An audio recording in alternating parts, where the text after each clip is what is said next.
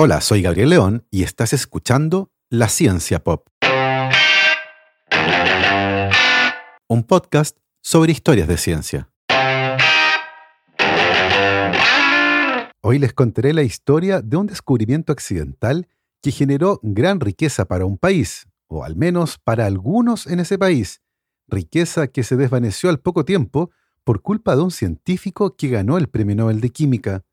Ambas historias confluyen de manera inesperada en un estudio sobre genética humana que no tuvo en cuenta los impactos éticos de la investigación y nos habla de colonialismo científico, todo mezclado con una delirante historia sobre seres de otro mundo.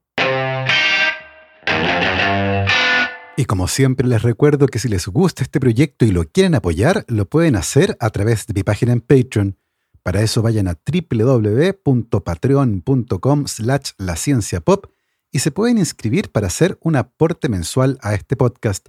Agradezco como siempre los aportes de mis queridos patrons. Cristian Oteiza, Andrés Altamirano, Sebastián Toledo, Alberto Montt y Laura, Claudia Delenson, Diego Molina, Germaín Araya, Pedro Maldonado, Ana Lucía Luna, Romina Mationi, Simón Castillo Rideman, Diego Socias, Luciano Cisterna, Ricardo Yáñez, Fernando Montenegro, Matías van der Straten, Francisco Soto la familia Flores Noguer, Manuel Morales, Daniela Allendez, Fernando Rode, la familia Helfan von de Sauer, Giuseppe Carufo, David Pelao Pérez, Sebastián Umaña, Carolina Valle, Verurín Illeco, Michel Baró, Cristóbal Moene, la familia Serpa Reolledo, Pablo y Milesita Villalobos, la familia Tanús Ramos, Rosario Calderón, Pedro Castillo, Adrián Cataldo, el S Podcast, José Luis Ulloa, Amanda Larraín, Marcela Martínez, Trinidad Santana, la familia Mateluna Morán, Cris, David Senger, David Poblete, María Soledad Neira, Giovanni Rosales, Olivia Artiga, José Luis del Campo y los Rojas Peredo.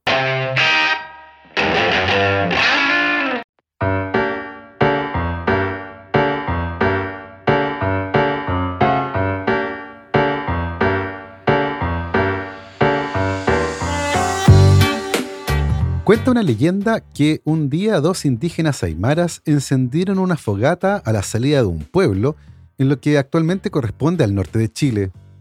Su intención era quizás abrigarse del frío nocturno o cocinar algo de comer, pero huyeron despavoridos cuando el suelo cerca de la fogata comenzó a arder.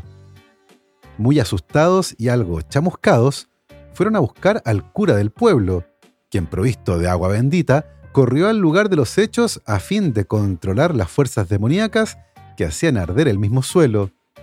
El cura, tal vez intentando descartar la influencia del diablo, hizo analizar la composición del suelo y para su asombro descubrió que este contenía grandes cantidades de nitrato de potasio, lo que sumado a otros minerales presentes explicaba el extraño fenómeno del suelo que arde. En realidad lo que el suelo contenía en grandes cantidades era salitre, una mezcla de nitrato de sodio y nitrato de potasio, que generalmente se encuentra asociada a otras sales y yeso, menjunje conocido como caliche. Una cosa interesante de esto es que no solo se trataba de un lugar particularmente rico en salitre, ya que pronto se determinó que en ese lugar estaban las mayores reservas de salitre de todo el planeta. Ahora bien, un producto que hace arder el suelo no parece muy interesante desde el punto de vista comercial, pero el salitre tenía evidentemente otras aplicaciones mucho más atractivas. Se trata de un potente fertilizante para las plantas y además es materia prima para la producción de pólvora, y ambas aplicaciones tenían gran demanda, por lo que la producción de salitre proveniente del norte de Chile muy pronto comenzó a escala industrial. Más allá de estas aplicaciones, ¿dónde radica la relevancia del salitre? En términos sencillos, en su contenido de nitrógeno. El nitrógeno es uno de los elementos críticos para todos los organismos vivos y es un componente necesario y fundamental para sintetizar las biomoléculas más relevantes, como las proteínas y el ADN. Sin nitrógeno moriríamos rápidamente. Lo paradójico es que a pesar de que el gas nitrógeno constituye casi el 80% de la atmósfera de la Tierra, la inmensa mayoría de las especies vivas no puede usar gas nitrógeno directamente, y se trata por lo tanto de una fuente de nitrógeno inútil para la mayoría de los organismos. Para que el nitrógeno esté biodisponible para producir proteínas, ADN y otros compuestos biológicamente importantes, primero debe convertirse en una forma química diferente al gas nitrógeno, usualmente amoníaco, NH3. El proceso de convertir nitrógeno gaseoso en nitrógeno biológicamente disponible se llama fijación de nitrógeno, y el problema es que esto usualmente es llevado a cabo por algunas bacterias, las que convierten el nitrógeno gaseoso en alguna forma útil para las plantas, y desde ahí llega a otras formas de vida, pero no existen grandes reservas de nitrógeno biodisponible en el suelo. Por esto, cuando se descubrió la riqueza de nitrógeno en el norte de Chile, rápidamente se abrió un mercado ávido de fertilizantes y también de pólvora. Desde la invención de la pólvora por parte de los chinos, esta fue empleada para hacer fuegos artificiales, es decir, como mera diversión. Sin embargo, ya para el año 1200 habían aparecido las primeras aplicaciones bélicas de la pólvora. Así, gracias a sus grandes reservas de salitre, para el año 1884 Chile era el principal productor mundial de este mineral y su exportación llegó a contribuir con hasta el 30% del Producto Interno Bruto del país. Para explotar el salitre, distintas empresas se instalaron en las zonas de producción, casi todas de capitales extranjeros y principalmente ingleses. Las zonas de producción estaban en el desierto de Atacama y debido al aislamiento eran casi autosuficientes y funcionaban en la práctica como pequeñas ciudades o países. Estos asentamientos se conocieron como oficinas salitreras y cada una de ellas poseía una estructura administrativa propia, viviendas para los trabajadores, iglesia, colegios, centros de esparcimiento y negocios de abarrotes, llamados pulperías. Puede sonar bien inicialmente, pero hay que considerar que los dueños de la oficina salitrera eran también los dueños de toda la infraestructura, incluyendo la pulpería, que solo aceptaba como pago un tipo de dinero especial emitido por la propia oficina salitrera y que era al mismo tiempo el sueldo de los mineros. Eso quiere decir que los trabajadores se les pagaba con un tipo de dinero que solo podían usar en la pulpería de la oficina salitrera en la que trabajaban, y por lo tanto estaban condenados a quedarse en ese lugar para poder sobrevivir.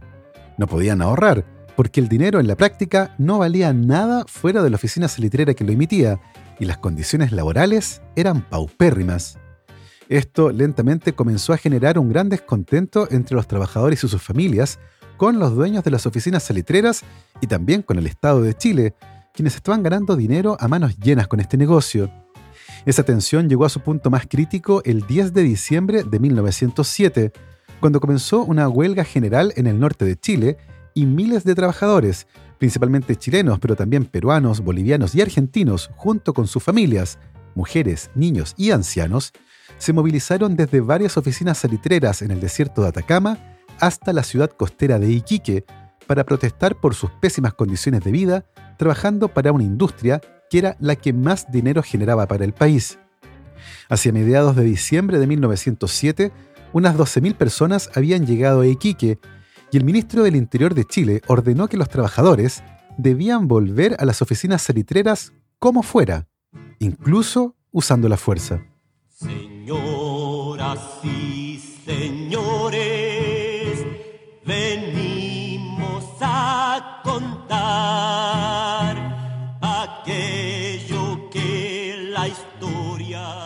Miles de trabajadores y sus familias estaban acampando en la escuela Santa María de Iquique, y las negociaciones no solo estaban entrampadas, sino que además muy pronto comenzaron los incidentes más graves. El 20 de diciembre, seis trabajadores fueron asesinados por el ejército de Chile en incidentes relacionados con las protestas, y al día siguiente, 21 de diciembre de 1907, ocurrió lo peor. Al finalizar el funeral de los trabajadores, el ejército le ordenó a los manifestantes que abandonaran la escuela para ir al club hípico de Iquique, cerca de la estación de trenes, con la idea de que los miles de trabajadores y sus familias regresaran a las oficinas salitreras. Los trabajadores se negaron y el ejército de Chile, bajo las órdenes del general Roberto Silva Renard, abrió fuego usando armamento de guerra en contra de su propio pueblo. Se calcula que entre 2.500 y 3.000 personas fueron asesinadas ese día, uno de los más oscuros de la historia de Chile.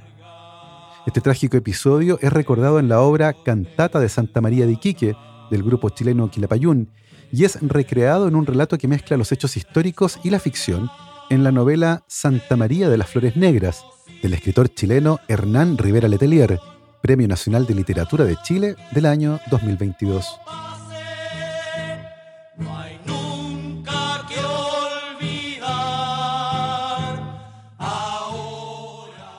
Luego de la matanza de la escuela de Santa María de Iquique, los trabajadores sobrevivientes y sus familias se vieron forzados a volver a las oficinas salitreras. La producción de salitre continuó siendo la actividad más relevante para la economía chilena de inicio del siglo XX, y las condiciones de los trabajadores no cambiaron mucho. Sin embargo, el salitre tenía sus días contados, y sin que nadie en Chile lo supiera, desde finales del siglo XIX que un químico en Europa iba camino a desarrollar un proceso que haría que el mundo dejara de depender del salitre chileno. Fritz Haber nació en 1868 en Breslau, ciudad que por aquella época formaba parte del Imperio de Prusia, pero que actualmente corresponde a Polonia. Haber tuvo contacto temprano con el mundo de la química, ya que su padre, Siegfried Haber, era dueño de una empresa que preparaba y vendía pigmentos naturales, un negocio muy lucrativo por aquella época. Fritz Haber estudió química con varios de los químicos más importantes de Alemania y tras obtener su doctorado volvió a su ciudad natal para trabajar con Siegfried, pero la relación con su padre era difícil. Entre otras cosas, Fritz insistía en que la fábrica debía comenzar a trabajar con pigmentos sintéticos, pero su padre se negaba. Y por otro lado, Siegfried le pedía a su hijo que estudiara negocios para hacerse cargo de la compañía, pero eso era algo que no parecía interesarle al joven químico. La relación no era buena, y aunque Fritz logró persuadir a su padre para comenzar a fabricar pigmentos sintéticos, otra de sus recomendaciones generó un quiebre definitivo. Por aquella época, el hipoclorito de calcio era uno de los pocos tratamientos conocidos contra el cólera, y Fritz convenció a su padre para que compraran una gran cantidad al inicio de lo que se suponía sería un importante brote de la enfermedad. Finalmente, sin embargo, hubo solo unos pocos casos, y los Haber terminaron con una enorme cantidad de un compuesto que nadie quería y que además era inestable. Así, Fritz Haber fue invitado por su padre a seguir una carrera académica, ya que los negocios no eran lo suyo. Fue trabajando en investigación universitaria que Fritz Haber hizo su más importante contribución y a partir de 1894 comenzó a trabajar en un proceso que le permitiera obtener amoníaco usando como materia prima el nitrógeno del aire, fijación artificial de nitrógeno. En 1909, Fritz Haber logró producir amoníaco a partir del aire, una materia prima abundante y gratuita, a una velocidad de 125 ml por hora. Luego, la empresa BASF compró la patente de este proceso y puso a Karl Bosch a trabajar en un sistema a gran escala, buscando producir amoníaco en niveles industriales. El amoníaco, para desgracia chilena, era una materia prima tanto para fabricar fertilizantes como para explosivos. En 1910, el sistema se encontraba apto para uso industrial, lo que suponía un enorme peligro para la economía chilena, que jamás intentó procesar el salitre y venderlo con valor agregado, sino que se limitó a exportar la tierra que lo contenía. En 1914 estalló la Primera Guerra Mundial y las reservas de salitre se volvieron imprescindibles. Las oficinas salitreras de Chile, en manos de capitales ingleses, intentaron bloquear y controlar el acceso al salitre por parte de los alemanes, para dejarlos sin pólvora. Pero ya era tarde. Los alemanes masificaron la producción de amoníaco gracias al proceso conocido ahora como Haber-Bosch, y usando la ciencia, los alemanes le ganaron al bloqueo inglés. En 1918 terminó la Primera Guerra Mundial y Fritz Haber fue galardonado con el Premio Nobel de Química por haber desarrollado el proceso que permitía fijar nitrógeno y obtener amoníaco de manera industrial. El premio Nobel concedido a Fritz Haber generó una gran polémica en la comunidad científica por esa época, pero no estaba relacionada con el proceso que lleva su nombre, sino con el otro papel que Fritz Haber tuvo durante la Primera Guerra Mundial, uno más oscuro y siniestro. En 1914, como director del Instituto Kaiser Wilhelm de Química, Haber puso su laboratorio al servicio del gobierno alemán y durante meses desarrolló un sistema para rociar el campo de batalla con cloro, un gas sofocante y que podía producir la muerte en cosa de minutos. El 22 de abril de 1915, el viento soplaba desde las posiciones alemanas hacia las trincheras de los aliados, a una velocidad no tan alta como para dispersarse completamente y no tan lento como para afectar a las tropas alemanas. El viento era ideal, era el momento preciso. Ese día, los alemanes liberaron 168 toneladas de gas cloro y una nube amarilla sofocó a miles de soldados franceses, ingleses, canadienses y belgas. 5.000 soldados murieron en cosa de minutos. A Fritz Haber se le dio el rango de capitán del ejército alemán y el 2 de mayo de 1915 regresó a su casa en Berlín para asistir a una fiesta en su honor. Comenzaba así la guerra química. Al día siguiente, Fritz Haber debía viajar al frente oriental para iniciar otro ataque con gas, esta vez contra los rusos. Clara Imeward, la esposa de Haber, era una mujer brillante y la primera en obtener un doctorado en química de la Universidad de Breslau. Ella consideraba que el trabajo de su esposo con armas químicas era una perversión de la ciencia, lo que se sumaba a su percepción de un matrimonio fallido, con un marido que no solo desarrollaba armas terribles, sino que además trabajaba 18 horas al día, no pasaba tiempo en casa y tenía amoríos recurrentes. Horas después de la fiesta en honor a Fritz Haber, Clara se disparó en el pecho usando la pistola de su marido y murió en los brazos de su hijo. El suicidio de su esposa no retrasó el itinerario de Haber, quien al día siguiente volvió al frente de batalla para supervisar un nuevo ataque con gas cloro.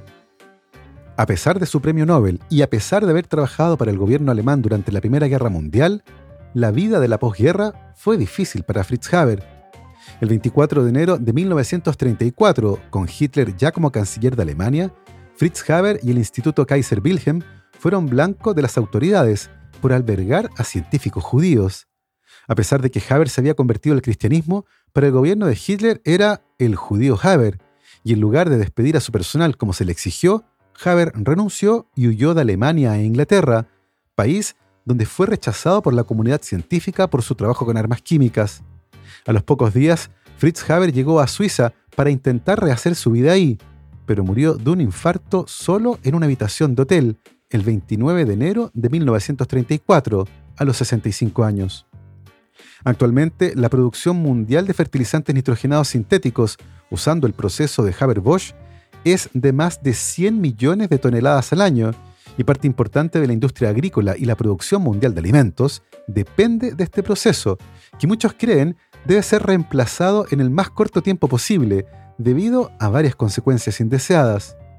Por ejemplo, el proceso de Haber-Bosch tiene un enorme impacto ecológico, ya que los fertilizantes aplicados al suelo llegan fácilmente a las napas subterráneas, y cuando éstas llegan a grandes cuerpos de agua, ocurre un fenómeno conocido como eutrofización, que corresponde a la presencia excesiva de nutrientes en el agua, lo que genera florecimientos algales que tienen consecuencias devastadoras para los ecosistemas, debido a que la densa capa de algas en la superficie de los cuerpos de agua impide que la luz llegue a las algas sumergidas, las que mueren al no poder hacer fotosíntesis, y además el florecimiento algal consume grandes cantidades de oxígeno, matando a los peces.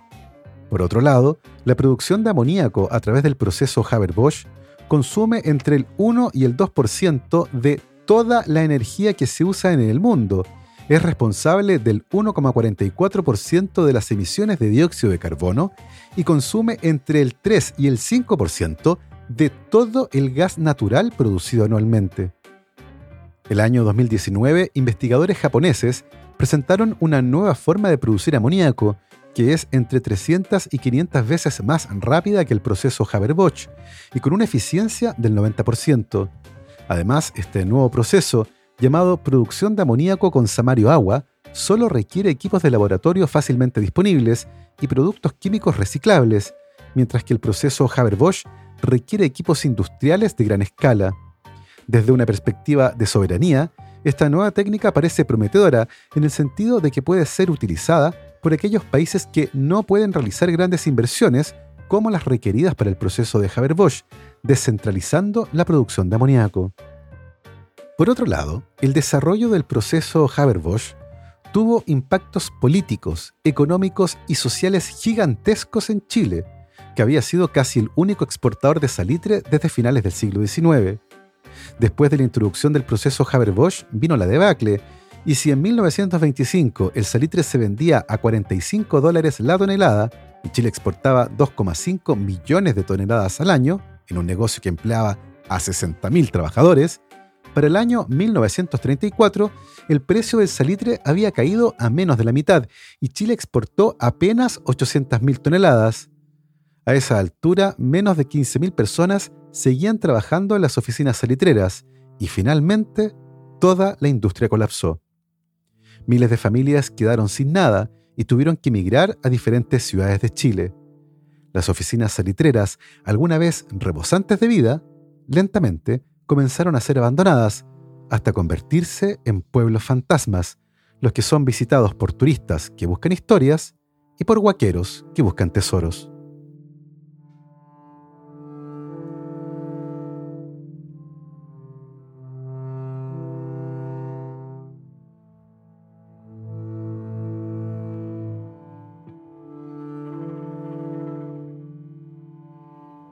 La palabra huaquero viene del quechua huaca y se refiere a las tumbas pre-incaicas e incas, y el huaquero es alguien que se dedica a saquear esas tumbas. Con el paso del tiempo, la palabra huaquero fue aplicada a cualquiera que extrae el patrimonio arqueológico de algún lugar para venderlo, y las oficinas salitreras del norte de Chile se convirtieron en uno de los lugares favoritos para esta actividad ilegal uno de los poblados más antiguos de la zona salitrera del norte de Chile y que habitualmente es visitada por huaqueros, es La Noria. Se trata de un pueblo fundado en 1826, cuando esa zona estaba bajo control del Perú. Cuenta la leyenda que en 1879, cuando las tropas chilenas invadieron las ciudades cercanas durante la Guerra del Pacífico, las familias más acomodadas de origen peruano huyeron a Tacna y Lima, pero para facilitar la huida, dejaron sus cosas de más valor a cargo del cura del pueblo, Antonio Salazar, quien las habría enterrado en las cercanías de la iglesia. El tesoro nunca apareció, y esa leyenda es la que ha atraído durante décadas a buscadores de tesoros al pueblo de la Noria. El año 2003, un hombre llamado Óscar Muñoz y que habitualmente merodeaba por el pueblo de la Noria buscando cualquier cosa de valor que pudiera vender, se encontraba excavando en las cercanías de la iglesia.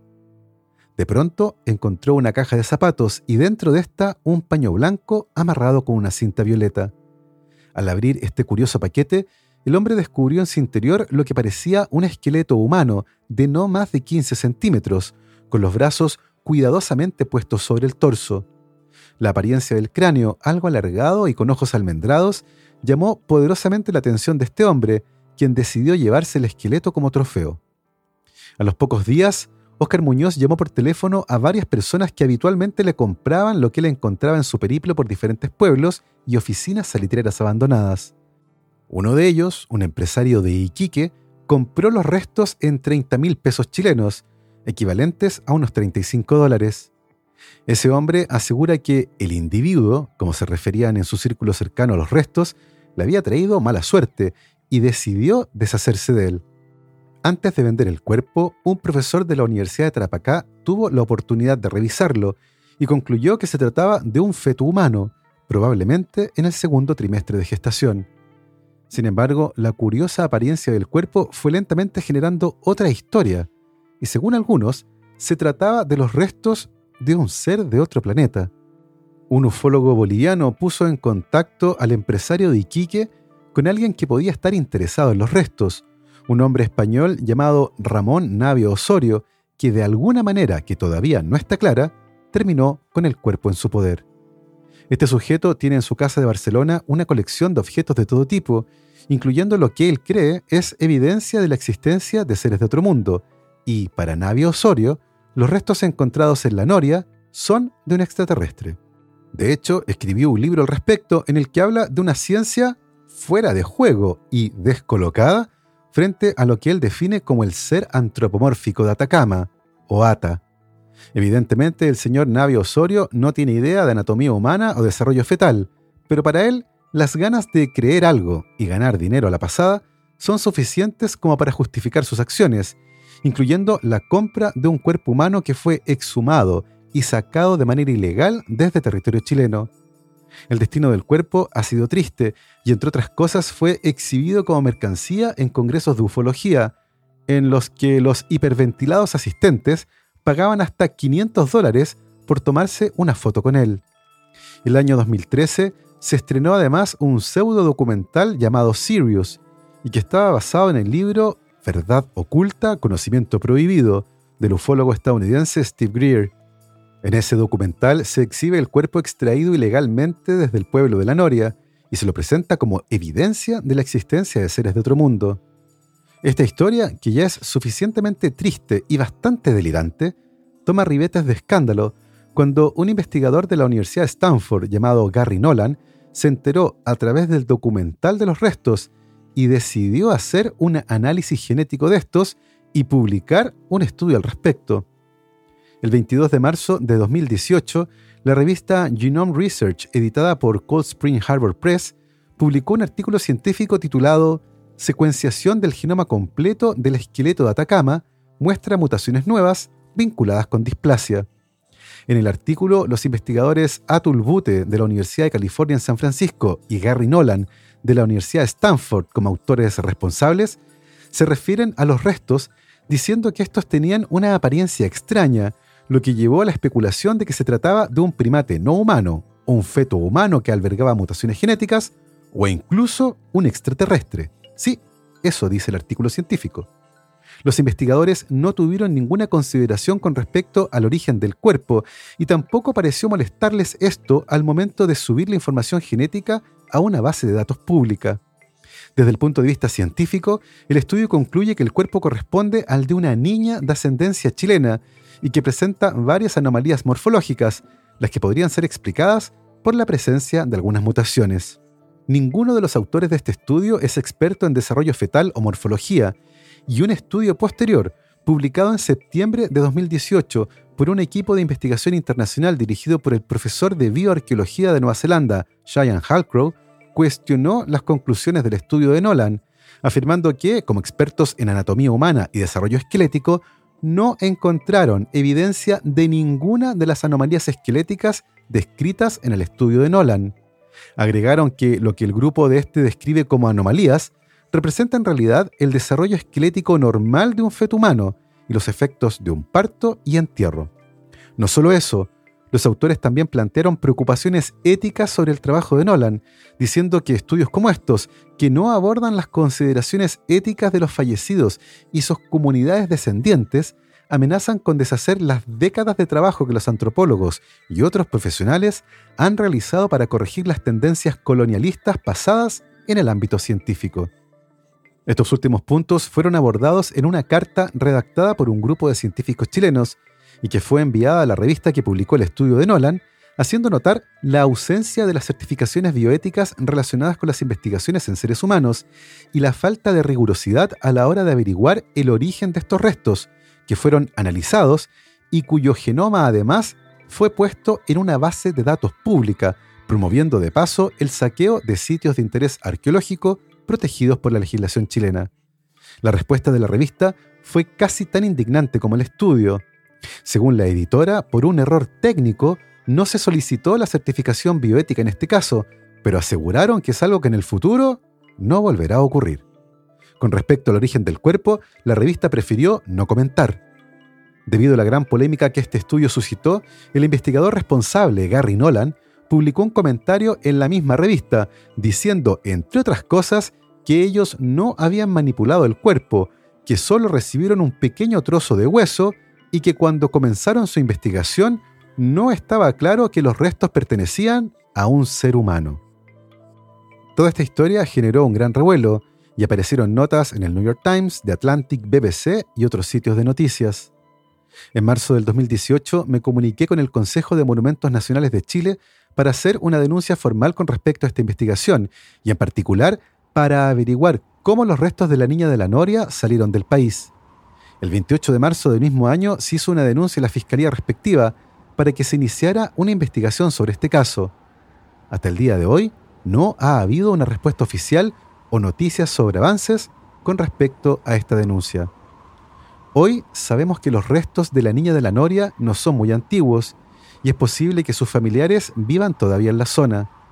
También sabemos que alguien la enterró con cariño, la puso dentro de una bolsa de tela con las manos sobre el torso, cerró la bolsa con una cinta violeta y la enterró con cuidado cerca de la iglesia. Hoy no existe claridad con respecto a la ubicación del cuerpo, pero es muy posible que esté en algún cajón oscuro de una casa en Barcelona. Para mí al menos, el único final aceptable para esta historia es que la niña de la Noria vuelva al desierto de Atacama para que descanse nuevamente en la inmensidad de la pampa y bajo un millón de estrellas.